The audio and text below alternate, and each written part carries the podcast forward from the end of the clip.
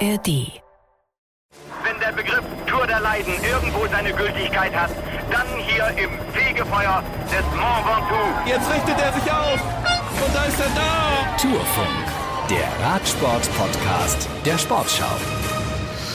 Willkommen aus Bremen, einer, wie wir alle gesehen haben, sehr schönen Stadt an der Weser. Äh, wir sind nach der Deutschlandtour und wir haben ja versprochen, dass wir nochmal zusammenkommen. Holger Gersker ist äh, aus Hamburg extra hergekommen, hatte mit der ARD-Übertragung überhaupt nichts zu tun. Holger, wann hattest du das letzte Mal eigentlich ein Radrennen, bei dem du wirklich nur Zuschauer warst? Ich kann mich nicht erinnern. Ähm, ich könnte jetzt was, was Ernstes sagen, äh, dass es ja 2007 den, den Tourausstieg der ARD gegeben hat und dass wir da auch wirklich bei der Tour de France ja nur zugeguckt haben. Das ist erst, was mir so einfiel. Aber ja, normalerweise muss ich arbeiten. Jetzt habe ich dir zugeguckt hier oder euch. Und zugehört. Und Fabian war natürlich mittendrin. Fabian Wegmann ist auch hier, ähm, sportlicher Leiter, Streckenplaner der Deutschlandtour. Wie geht's dir jetzt so unmittelbar nach dem Ende des Rennens, äh, für das ihr ja Wochen, Monate lang gearbeitet habt? Ähm, wie ist so der Pulspegel bei dir? Ja, jetzt äh, geht er so langsam wieder runter. Also es war ähm, es ist schon eine große Anspannung immer davor. Ähm, man hat natürlich viel geplant und äh, sich viel Gedanken gemacht, wie was abläuft und äh, vor allem was die Sicherheit auch angeht. Man weiß ganz genau, so ein paar äh, Teile ähm, hätte man vielleicht auch anders gewollt, was nicht ging planerisch, äh, weil einfach eine Strecke gesperrt ist, die man vorher drin hatte. Und ähm, ja, das fällt dann alles ab, wenn es alles gut läuft. Und es ist wirklich äh, perfekt gelaufen. Ähm, wenn man jetzt nochmal gerade die Etappe nach Winterberg, es hat ähm, ja fast fast komplett durchgeregnet. Es war, war jetzt nicht kalt, aber es war, äh, war schon sehr viel Regen. War schon sehr furchtbar, muss man, kann man schon ehrlich sagen. genau, aber äh, es gab nicht einen einzigen Sturz. Also auf dieser Etappe. Auf dieser Etappe. Auf den anderen Etappen, wo es trocken war, gab es äh, Stürze, aber da, wo man dann auch am meisten Angst hat, äh, nicht. Ähm, da waren ein paar äh, wirklich äh, ordentliche Abfahrten drin, die wir dann aber gut gesichert haben oder vor allen Dingen äh, kenntlich gezeichnet haben. Das, das ist ja immer wichtig. Also jeder Fahrer hat zwei Bremsen und kann dann äh, auch von 80 auf 0 runterbremsen, wenn er weiß, dass eine Kurve kommt. Aber das weiß er nur, wenn die gut angezeigt ist. Und das planen wir natürlich vorher, aber es sind ja nicht auch nicht, bin ja nicht ich, der die Schilder dann aufstellt oder der dann da steht mit einer Trillerpfeife, sondern es ist alles geplant und dann hofft man, dass das alles funktioniert und das hat wirklich äh, perfekt funktioniert und deswegen ähm, ja, fällt da so ein bisschen dann der Druck auch weg. Ich bin übrigens Moritz Kasserlet und ihr hört den Tourfunk wie immer natürlich zum Beispiel in der ARD Audiothek, weil wir gerade bei Sicherheit waren, Fabian. Es gab auf der dritten Etappe nach Essen eine Szene, da haben, glaube ich, sehr viele Menschen den Atem angehalten. Ähm, da standen in einem Kreisverkehr, als zwei Ausreißer vorbeigefahren sind oder drei, ich weiß gar nicht mehr genau, standen zwei abgestellte Motorräder im Kreisverkehr. Als das Feld 30 Sekunden später vorbeikamen, waren die schon wieder weg. Aber wie kann das passieren, dass da zwei Motorräder stehen, mitten, mitten auf der Strecke? Ja, die standen ja nicht mitten auf der Strecke, sondern die standen hinter der Verkehrsinsel. Also es gibt eine, ist eine, war eine, da war eine Verkehrsinsel und dann äh, kommt der Kreisverkehr. Und ähm, die Fahrer sollten eigentlich rechts abbiegen also auf die Innenspur nehmen. Und ähm, das war aber nicht richtig genug angezeigt, beziehungsweise der eine Fahrer hat wohl einen Fehler gemacht, hat sich da nicht hingestellt und dadurch sind sie rechts und links vorbeigefahren. Die, die rechts gefahren sind, die haben die gar nicht mitgekriegt und die, die links gefahren sind, mussten dann um diese Kräder drumherum. Das sind halt so ähm, eben solche Situationen, die nicht passieren sollten, aber ähm, es ist natürlich so, wir haben ja dieses Begleitkommando, die immer mitfahren, diese Kräder und die müssen ja immer, äh, die sichern was ab, dann lassen die das Feld passieren und dann müssen die das Feld wieder überholen bis zum nächsten Punkt. Und äh, bis sie ihren nächsten Punkt oder bis sie das Feld überholt haben, das liegt manchmal an der Rennsituation. Und manchmal ist es dann äh, sehr hektisch und ähm, dann kann es auch mal sein, dass die dann Fehler machen, aber es war jetzt nicht ja, so, so ein Riesenproblem. Holger, wie hat dir die Deutschlandtour, die du ja aus der Ferne auch verfolgt hast, wir waren ja jeden Tag auch im Fernsehen live drauf, die ARD und äh, ZDF übrigens mit wieder sehr guten Quoten, also zweistellig. Das zeigt irgendwie, das Interesse ist da. Es geht nicht nur die Tour de France, es geht auch die Deutschlandtour, die in diesem Jahr ja auch jetzt nicht besonders gut besetzt war, vergleichsweise. Trotzdem kommt das bei den Leuten an. Wie hat dir diese Deutschlandtour gefallen dieses Jahr? Ja, also zum einen äh, aus der, aus der Fernsehzuschauersicht, die ich jetzt hatte, ähm, sind natürlich äh, immer die Bilder von der Tour de France, das Nonplusultra, aber ich denke, Deutschland wurde in ein sehr schönes Licht getaucht. Äh, äh, Winterberg hat natürlich ein bisschen Pech gehabt, äh, wenn man so sieht, oh, im Sommer regnet es, aber ähm, die Bilder aus Essen, aus, aus Bremen ähm, und auch vor allem vom, vom Auftakt im Saarland waren natürlich toll. Ne? Also dazu gehört ja auch äh, immer die, die Rechnung, die aufgemacht wird, lohnt es sich für einen Ort, für eine Stadt, äh, sich um einen, einen Start- oder Zielort zu bewerben, kann man eigentlich nur sagen, eigentlich ja, äh, wenn man, wenn man die Stadt wirklich äh, einem breiten Publikum klar machen oder bekannt machen will. Ähm, das ist das. Äh, das zweite ist das, Sportliche, das im Prinzip die Etappen in sich natürlich alle spannend waren. Also auf keiner Etappe konnte man schon zehn Kilometer oder gar ein Kilometer vom Ziel sagen, wer gewinnt. Das war eigentlich immer offen. Ähm, das, was weniger gut war, ist sicherlich, da wird Fabian vielleicht auch gleich in Opposition gehen, dass man im Prinzip vorgestern, also am Donnerstag nach der zweiten, am Freitag nach der zweiten Etappe eigentlich wusste, wer gewinnt. Wenn da an der Stelle jetzt irgendjemand nicht mit so einer starken Mannschaft, wie es Quickstep nun mal ist, im Background gewesen wäre, hätte man auch noch gesagt, okay, wer weiß, was noch passiert, Wind und so weiter. Aber dass Quickstep sowas verteidigt, ähm, das, das konnte man sich dann auch denken. Wenn die Etappen umgekehrt gewesen wäre, aber man kann die Landkarte schwer drehen, äh, wenn, dann wäre es natürlich irgendwo interessanter geworden, wenn die letzte Etappe nach Merzig gewesen wäre zum Beispiel. Und ähm, ja, was, was mir ein bisschen Sorgen macht, ist, äh, wie sich die deutschen Radsportler im Ergebnis äh, präsentiert haben, was die Profis angeht. Nicht, äh, was, die, was die Mannschaften aus der dritten Liga des Radsports gemacht haben, die getan haben, was sie konnten, definitiv. Aber es ist eben schade, dass zwei Weltklasse-Sprinter, Pascal Ackermann und Phil Bauers, es dann eben nicht schaffen, einen Esten namens Mikkels und einen Niederländer namens De Klein zu schlagen, um mal für einen Heimsieg zu sorgen. Ich glaube, das hätte der Deutschland-Tour auch noch sehr gut getan, was auch die mediale Verbreitung angeht. Ähm, ja, ich will nicht sagen, das ist ein, Bauers und Ackermann haben sich ja in Bremen praktisch gegenseitig behindert und beide mussten Eintritt auslassen und bei Bauers war es am Ende der entscheidende, weil ich glaube, dann hätte er gewonnen in Bremen. Ja. Hältst du dagegen, was die Dramaturgie natürlich, angeht? Natürlich. So. Kannst die Ärmel, kannst die Ärmel wieder runterkrempeln, Fabian. Nein, ich will, will ich ja nie mit ihm anlegen. Nein, ähm, ja, natürlich, ähm, äh, das war uns natürlich klar, dass da auch die letzte Etappe, wenn es von Hannover nach Bremen gibt, dass da, äh, ähm, dass da schwierig ist, äh, da nochmal was rauszuholen. Aber es äh, gab heute Wind. Also äh, jetzt ist gerade wieder gar kein Wind, aber auf der Etappe gab es Wind, da ist es auch auseinandergegangen. Und auch gestern nach Essen, äh, da gab es noch mal einen ordentlichen Anstieg zum Schluss. Ähm, Franzose hat, hat er attackiert. Ähm, bin jetzt gerade am Schlauch, wer es war, äh, von, von Tijic, genau.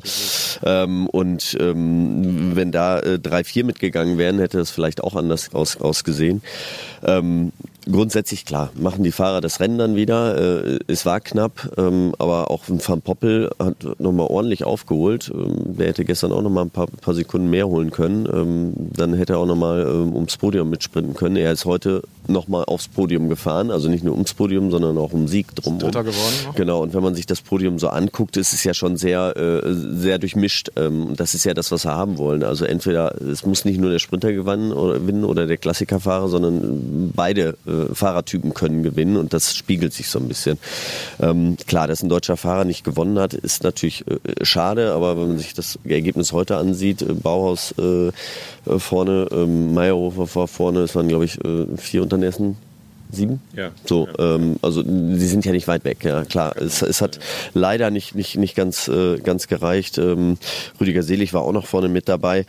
Ähm, aber dementsprechend, ähm, klar, wir würden uns natürlich einen deutschen Sieg wünschen, aber das, äh, wenn man die Zuschauer sieht und, äh, und das war ja auch dieses Jahr bei der Tour de France, äh, wir hatten auch keinen deutschen Etappensieg, aber trotzdem waren die Einschaltquoten gut. Also ich glaube da, ähm, ich mache mich da so ein bisschen frei von, dass es, äh, im, dass wir unbedingt einen deutschen Zugpferd brauchen. Es ist immer schön, wenn einer gewinnt, keine Frage. Und ähm, wir sehen, die sind auch nicht weit weg. Wenn es gut läuft, dann, dann können sie auch gewinnen. Ähm, aber viel wichtiger ist mir, dass, äh, äh, spannender und schöner Sport gezeigt wird. Wir haben übrigens schön die Klammer. Also wir hatten einen sehr sonnigen, sehr heißen Start in St. Wendel im Saarland. Äh, Dann wurde es kühler, dann hatten wir dieses Unwetter äh, im Sauerland. Äh, Essen war wieder gut und jetzt stehen wir in Bremen hier am einem der letzten verbliebenen Hafenbecken im Bremer Hafengebiet in der sogenannten Überseestadt und haben die Sonne. Von der Stunde sah es auch wieder ganz anders aus. Also kurz nach Zielankunft hat es hier geschüttet ohne Ende. Es gab Blitz und Donner, pünktlich zur Siegerehrung. Ähm, aber die Tour endete mit der Sonne und äh, sie begann auch mit der Sonne. Und sie hat einen Gesamtsieger, den ich persönlich jetzt nicht zwingend auf dem Zettel hatte. Ilan van Wilder hat gewonnen aus Belgien. Wie überraschend ist es für dich, Holger? Ja, das war so einmal der Griff in die, in die große Truhe. Also ich hätte auch, wenn man sich das so durchgelesen hat und auf die starken Mannschaften sich konzentriert hat, hätte man so irgendwie 15 Namen nennen können, da wäre er wahrscheinlich dabei gewesen. Ähm, ich hatte mir schon nicht vorstellen können, dass, dass die Fahrer, die jetzt einen harten Sommer hatten, wie Nils Polit, äh, über Tour äh, und WM jetzt hier noch die Frische und die Fitness haben, auch gerade fürs Auftaktzeitfahren, wo, wo es dann um die Sekunden ging und vor allem für die, für die Merzig-Etappe, wo die Spritzigkeit bei denen dann gefehlt hat. Also sollte dann schon einer sein, äh, der jetzt vergleichsweise einen etwas ruhigeren äh, Sommer hatte. Ähm, und dann wäre er sicher in Frage. Hätte man auch Quinton Hermanns tippen können oder, oder viel, viele andere, Ethan Hater oder so. Ähm, oder sogar Sivakov, wobei ähm, da fehlten wahrscheinlich dann auch die, die, die noch ein bisschen schwereren Berge, äh, der Franzose ähm, von Ineos.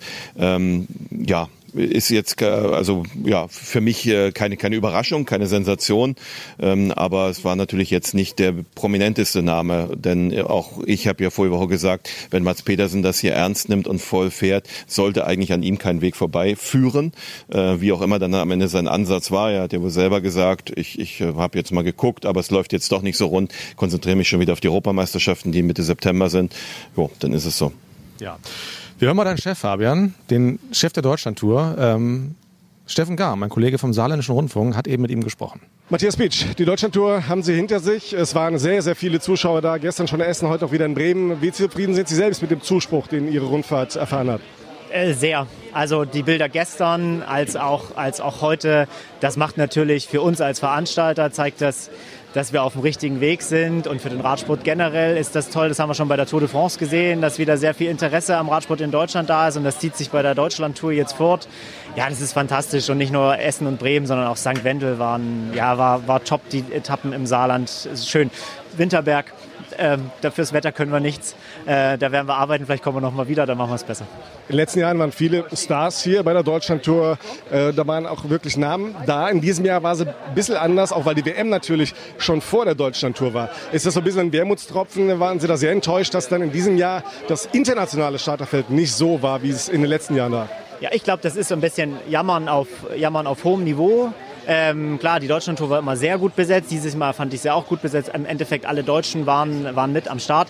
Es ist richtig, die WM Anfang August bringt ein bisschen den Kalender durcheinander. Nächstes Jahr ist das nicht so. Dann findet ähm, ein paralleles Rennen, was aktuell ist, findet nicht statt neben uns. Von daher gucke ich da wieder drauf und denke mir, es wird wieder genauso sein wie vorher, dass sozusagen die Top-Class mit da war. Dieses Mal war es die Klasse, die, die trotzdem da war. Also alles, alles okay. Und vor allen Dingen, man sieht auch, ist ja auch schön, wir haben jungen, auch internationalen Fahrern Top-Bühne geboten. Ne? Erster, erster Sieg von unserem Sieger dann auch am Ende. Das ist auch ein schönes, äh, auch ein schönes Zeichen. Ja. Aber von den deutschen Fahrern, äh, es gab leider keinen deutschen Etappensieg. Nils Bode am Ende Bester in der Gesamtwertung. Hätten Sie da mehr erwartet? Ich glaube, ja, die Deutschen sind immer sehr motiviert bei der, bei der Heimrundfahrt, das ist ja klar und da ist natürlich auch ein bisschen Enttäuschung da. Aber wir, ja, wir fiebern ja auch, wir sind alle Radsportfans, wir fiebern das mit. Klar, so ein bisschen Enttäuschung, aber es überwiegt eigentlich die Freude über das, über das tolle Event, was wir hier zusammen mit allen gemeinsam organisiert haben. Es waren in diesem Jahr sehr lange Transfers und wir hatten mit Merzig in Hannover auch zwei Orte, die in der jüngsten Vergangenheit auch schon dabei waren. Ähm, ich frage mal provokativ, Finden Sie keine anderen Orte, die näher beieinander liegen und die noch nicht dabei waren? Oder anders formuliert, ist es super schwer, andere Orte zu finden?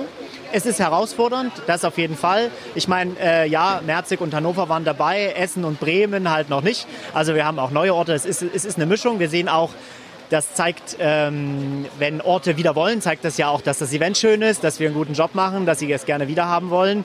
Ähm, und ich denke mal, ich weiß, wie es in den kommenden Jahren und nächsten Jahren aussieht.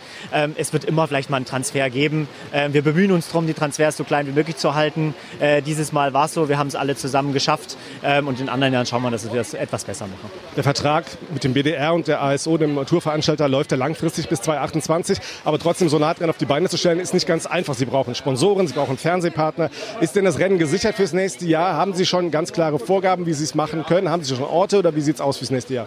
Genau, wir haben eine ganz klare Idee, wo es lang geht. Wir haben Orte. Und zwar? Äh, äh, das machen wir in den kommenden Wochen, aber wir sind, wir sind sehr gut davor. Wir haben schon Etappenorte, die, äh, die fest mit dabei sind äh, und andere, die kurz davor sind, uns eine finale Bestätigung zu geben. Es geht, äh, es geht eher nach Süddeutschland, so viel kann ich schon sagen.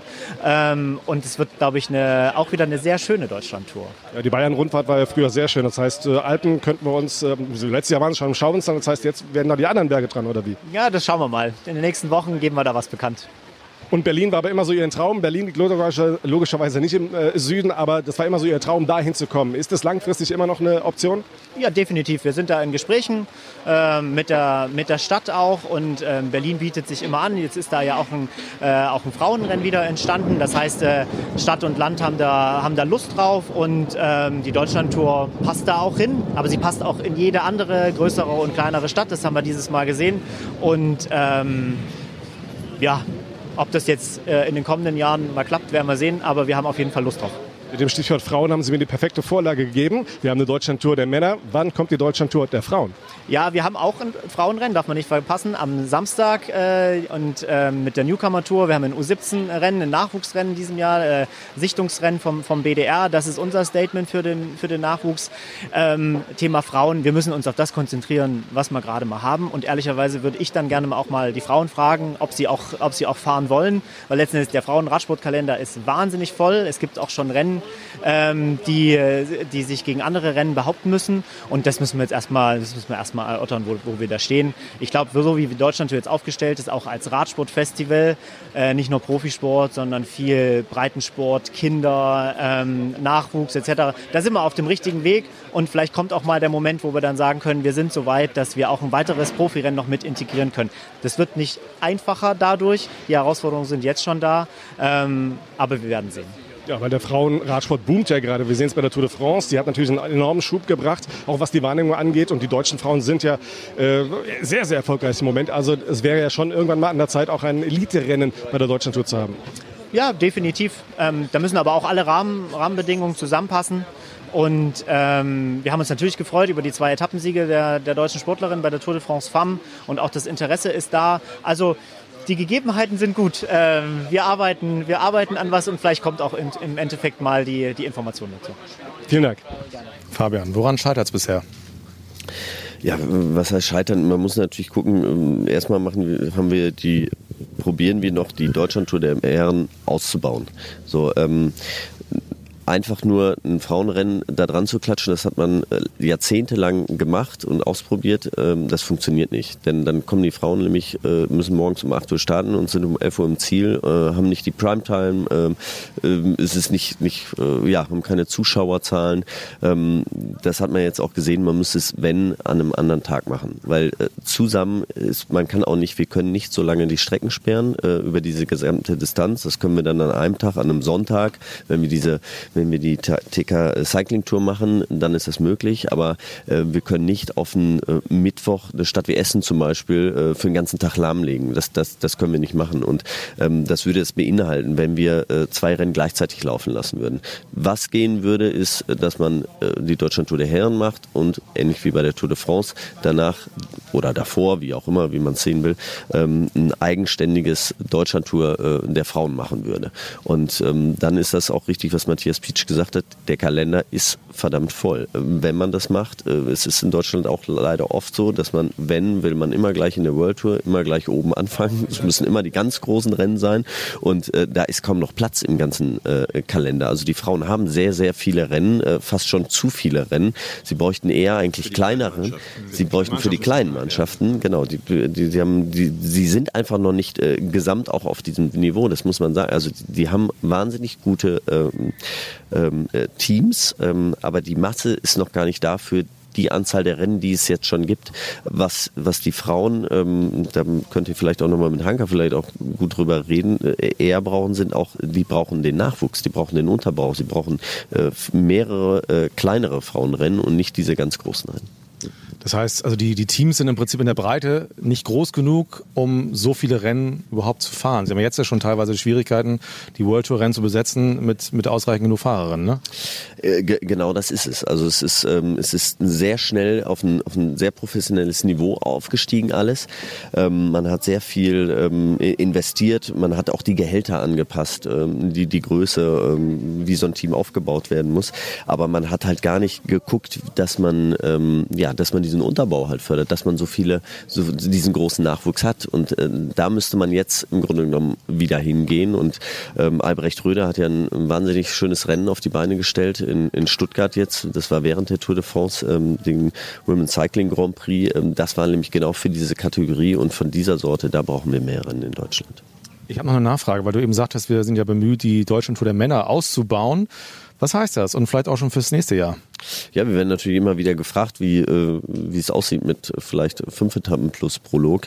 Ähm, ganz toll wäre es natürlich irgendwann, wenn man mal zwei äh, Wochenenden sogar hätte. Aber ähm, auch da ist es, ähm, bei uns ist ja auch der Kampf oder bei den Männern ist der Kampf äh, um die, den Rennkalender, um die Zeiten. Wir wollen, sind, stehen natürlich auch in Konkurrenz mit anderen Teams. Aber äh, eine Etappe mehr, fände ich, kann der Deutschlandtour mittlerweile schon ganz gut tun. Ähm, wann das kommt, kann ich leider noch nicht sagen. Nächstes Jahr aber vielleicht schon, oder? Da nochmal Matthias Beach fragen. Der ist jetzt gerade weg leider. Den kriegen wir nicht mehr jetzt. So ärgerlich. Ähm, ja, also einmal noch ein, eins zum Thema Frauen, äh, dass, dass es jetzt nicht parallel ging. In dieser Woche war auch eine, in die Skandinavien-Rundfahrt für die Frauen ein World Tour Rennen. Da bekommt man hier, ich will nicht sagen zweitklassige Fahrer, das, das bringt's dann nicht.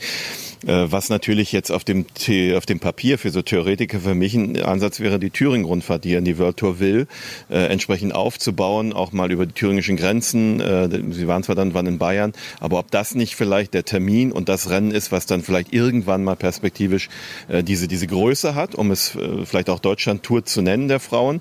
Äh, weiß ich nicht, ob die Marketingabteilung in Thüringen das so toll findet, aber dass, dass, dass man halt den Platz hat. Ähm, und es gibt ja diese, äh, dieses, äh, dieses Rennen halt schon. Ähm, ja, und der zweite Punkt, was, und deswegen hätte ich jetzt auch mal die Nachfrage, ähm, voller Stichwort voller Kalender, nächstes Jahr ist Olympia, mit zwei Wochenenden zusätzlichen, also Straßenrennen, Zeitfahren an zwei verschiedenen Wochenenden, die wegfallen. Ähm, das das groß, größte Rennen des Sommers in Deutschland, äh, die Cyclassics sind im September. Äh, wohin geht ihr denn mit der Deutschlandtour? Ist überhaupt Platz im Kalender? Da ist schon Platz. Ja, da haben wir auch schon einen Termin, ja. Auch wieder mal Genau. das nach Olympia. Genau. Es ist auf jeden Fall, äh, das wird sich, äh, der, der ist ja noch nicht fix, der Kalender, aber da wird sich wahrscheinlich was äh, zwischen den beiden Rennen nochmal ändern. Genau. Zwischen welchen beiden Rennen? Frankfurt, äh, Ham- Hamburg und der Deutschlandtour.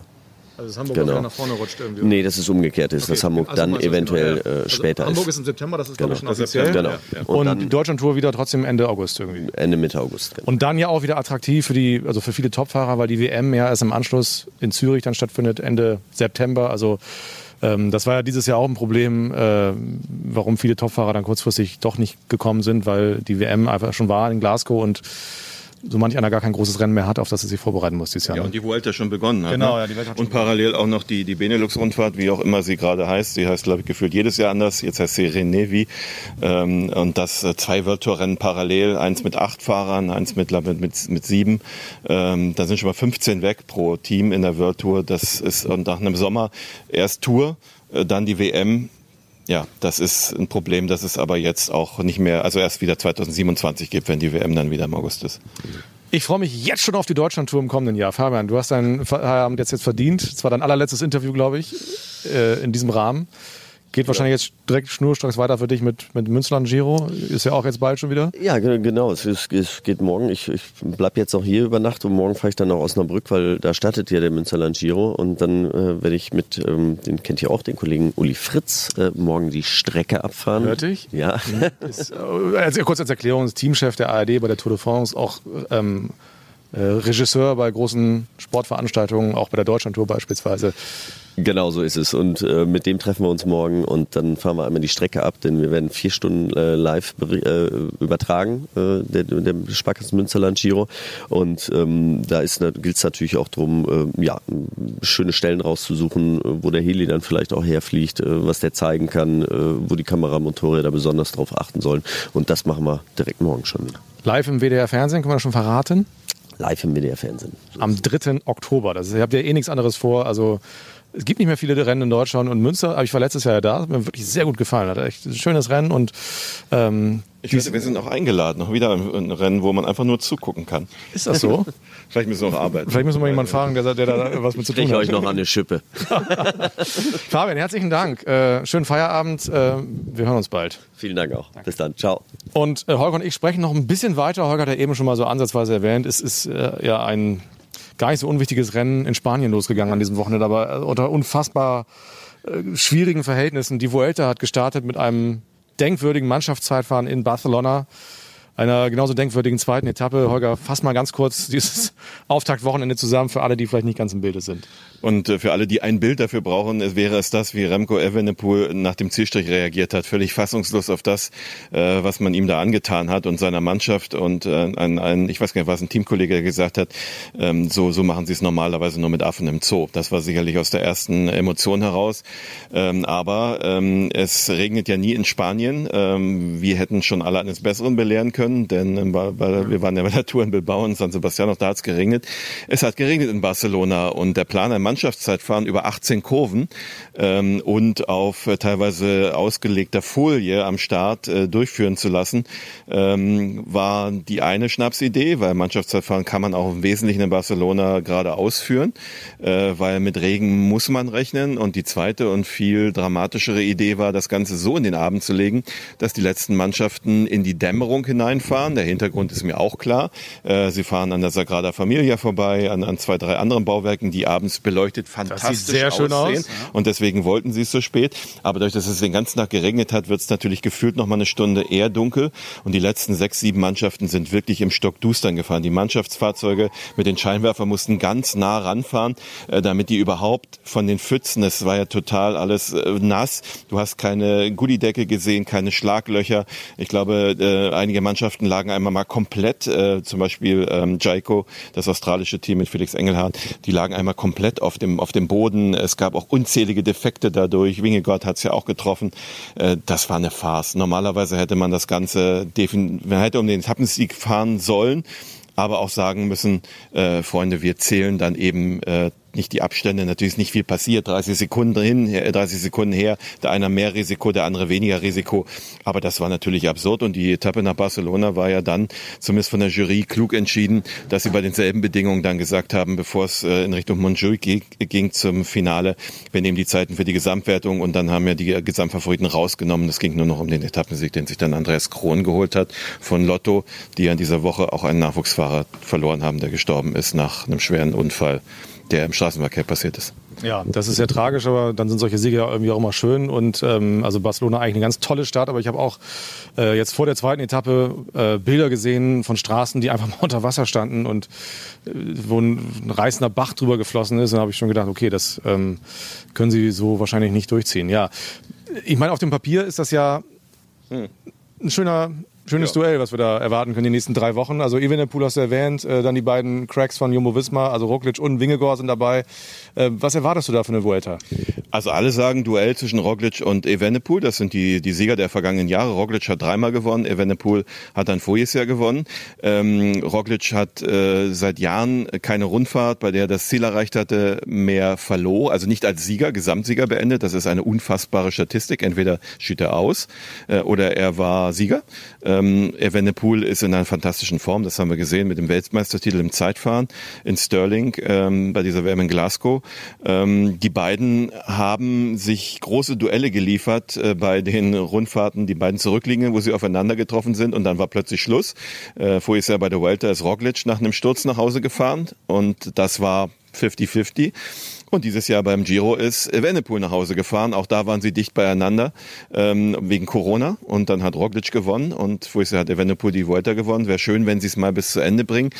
Aber ähm, so einfach wird's nicht werden auf dem Papier. Es gibt etliche Mannschaften, die wirklich auch in der Breite gut aufgestellt sind. Jumbo natürlich auch. Roglic hat mit äh, Jonas Wingegaard natürlich einen fantastischen Helfer an der Seite. So ist eigentlich die Hackordnung. Äh, Wingegaard war auch nicht mehr im Höhentrainingslager. Ähm, ich glaube schon, dass der nur Helfer, die Helferrolle einnimmt und dass er nicht auf Sieg fahren kann. Ähm, aber es gibt natürlich auch äh, viele Mannschaften, die einfach mal mit zwei äh, frischen, guten Kapitänen die Sache auch äh, angehen können. Ich sage mal als ein Beispiel die Mannschaft von Tadej Pogacar, der selber nicht dabei ist, aber mit Juan Ayuso, äh, dieses Supertalent, der vorher ist ja schon Dritter war bei der Vuelta, im Frühjahr ja durch den Sturz außer Gefecht. Ähm, der hat sich jetzt auf die Vuelta vorbereitet und mit Joel Almeida ist der drittplatzierte des Giro d'Italia dieses Jahres, sein Teamkollege. Also die beiden als Mannschaft äh, das muss Evenepoel mit seinem Team erstmal erstmal lösen und deswegen ist diese Volta komplett offen. Also ich bin nicht auf dem Trip zu sagen, da gewinnt entweder Evenepoel, gegen den auch der Kurs spricht. Das Mannschaftszeitfahren ist schon mal durch, da hat er nichts gewonnen, im Gegenteil, ähm, so blöd das auch lief. Äh, es gibt noch ein Zeitfahren. Und das ist auch nicht so super lang, da wird es nicht keine Minutenabstände geben. Und es gibt zwei ultraschwere Berge, Tourmalet oben Zielstrich und der Angliru noch steiler, noch schwerer. Diese ganz heftigen Hochgebirgsanstiege sind auch nicht wirklich sein Terrain. Auch nicht zwingend das von Roglic, äh, eher schon von Ayuso. Ähm, und deswegen ähm, bei, bei Roglic äh, weiß ich auch nicht so ganz genau, ähm, ob er, ob er das, ob er das so durchzieht. Ähm, also ich bin nicht sicher, dass der Sieger wirklich Roglic oder Venepool heißt. Garen Thomas fährt auch noch mit. Mhm. Ähm, der fährt seine allerletzte, äh, genau, genau. Und so wie wir ihn beim Giro erlebt haben, mit seiner Konstanz, warum nicht? Ja. Es gibt die drei großen dreiwöchigen Rundfahrt, den Giro, äh, den die Fahrer sehr mögen. Es gibt die Tour, die brauchen wir euch nicht näher zu bringen.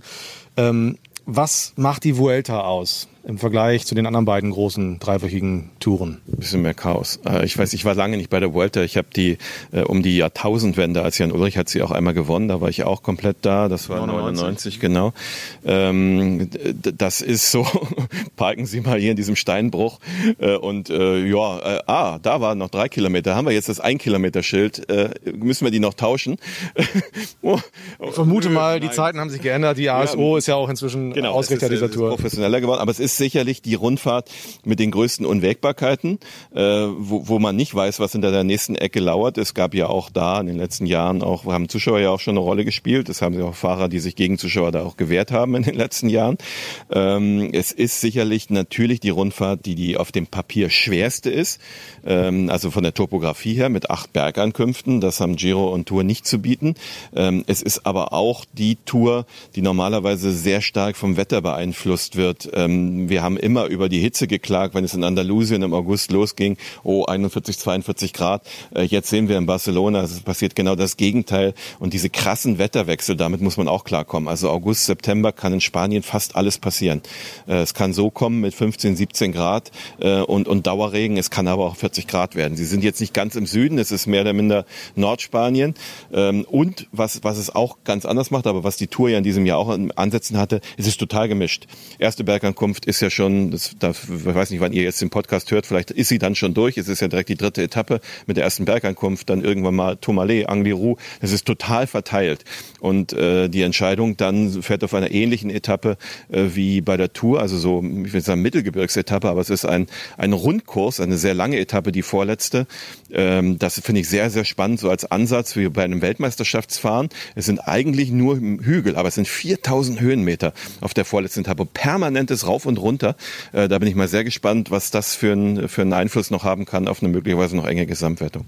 Was mir in der Vuelta immer so schön gefällt, als Zuschauer vor dem Fernsehgerät, äh, ist immer das Licht. Es ist immer so, ist immer so ein mhm. warmes Licht, weil die Sonne natürlich jetzt Ende August, Anfang September schon ein bisschen tiefer steht nachmittags. Du hast, äh, Barcelona das Zeitfahren. Ja, komm, du weißt, was ich meine. nee, also wir haben es ja beispielsweise bei der Tour auch erlebt im Corona-Jahr, als sie jetzt zu diesem Zeitpunkt stattfand. Und da haben wir es auch immer schon gesagt, diese langgezogenen Schatten dann am späten Nachmittag. Mhm. Und es ist immer so ein ganz warmes Licht irgendwie. Das macht immer Spaß zuzugucken. Und ähm, ja, ich bin, also klingt ja sehr spannend, was da dieses Jahr passieren könnte. Lass uns noch ein kurzes Wort über die deutschen äh, Teilnehmer äh, verlieren. Was können wir da erwarten? Zehn sind es letztendlich. Es ging ja ziemlich hin und her in den letzten Tagen noch. Ähm, schade für Marco Brenner, dass er nicht fahren darf. Es ist auch ein bisschen bitter. Äh, Team DSM und Personalpolitik, da bin ich eh raus seit Jahren. Ähm, dass äh, Georg Steinhauser mit Corona kurzfristig raus ist, ist auch schade. Trotzdem sind es zehn. Ähm, natürlich ist Leonard Kemner nominell derjenige, der möglicherweise am ehesten für einen Etappensieg sorgen kann. Er hat wieder die freie Rolle, die er mag. Er fährt nicht auf Gesamtwertung. Dafür haben sie bei Bora Kian Autobrooks, ich hoffe, ich habe das jetzt richtig, also Kian, also ein C vorhin geschrieben, aber spricht sich Kian, äh, Autobrooks, ähm, der jetzt seine erste große Tour fährt und natürlich Vlasov als äh, nominellen Kapitän. Emanuel Buchmann ist auch dabei, äh, so als äh, Helfer Nummer eins für die beiden äh, geplant. Nico Denz, der zwei Etappen beim Giro gewonnen hat, ähm, der hat jetzt bei der WM auch ein bisschen Pech gehabt. Äh, mal schauen, wie er in Form ist. Kommen in Frage und dann haben wir ganz viele, die jetzt mal reinschnuppern in dreiwöchige Rundfahrten. Felix Engel Engelhardt, der U23-Europameister des vergangenen Jahres, mit dem habe ich auch in Hamburg drüber gesprochen, der sagt, es ist total ins Ungewisse. Äh, er war jetzt Höhentrainingslager, hat sich versucht vorzubereiten auf drei Wochen, aber er hofft, dass es anschlägt, er fühlt sich gut. Wenn nicht, kann das in Spanien ganz zäh werden. Jetzt haben sie auch noch diese Stürze am Anfang. Mal schauen, wie es geht. Und äh, sicherlich mit das spannendste äh, Debüt ist das von Jason Osborne, der ja in Tokio Silber im Rudern gewonnen hat, im leichten Doppelzweier und der ein tolles Frühjahr gefahren ist bei Lüttich, Bastogne Lüttich, 150 Kilometer berghoch, zweiter jetzt war in der Gesamtwertung der Österreich-Rundfahrt als Quereinsteiger mit 29. Äh, wenn der sich eine Etappe rauspickt, äh, auch eine interessante Karte auf jeden Fall. Aber zehn spannende deutsche Fahrer. Ja, wir freuen uns auf die Vuelta und wisst ihr was? Danach machen wir wieder einen Tourfunk und sprechen genau über das und dann gucken wir mal, äh, inwieweit Holger richtig lag und wo vielleicht auch nicht. Aber oft hat er ja eine gute Trefferquote. Das war der Tourfunk nach der Deutschlandtour, fast vor der Vuelta. Holger und ich sagen nochmal Tschüss, Fabian ist ja schon weg. Und äh, sagen danke fürs Zuhören. Ähm, bewertet uns gerne, empfehlt uns gerne weiter und ihr könnt auch uns schreiben unter tourfunk.sportschau.de. Also, macht's gut, bis bald. Tschüss. Adios. Wenn der Begriff Tour der Leiden irgendwo seine Gültigkeit hat, dann hier im Fegefeuer des Mont Ventoux. Jetzt richtet er sich auf. Und da ist er da. Tourfunk, der Radsport-Podcast der Sportschau.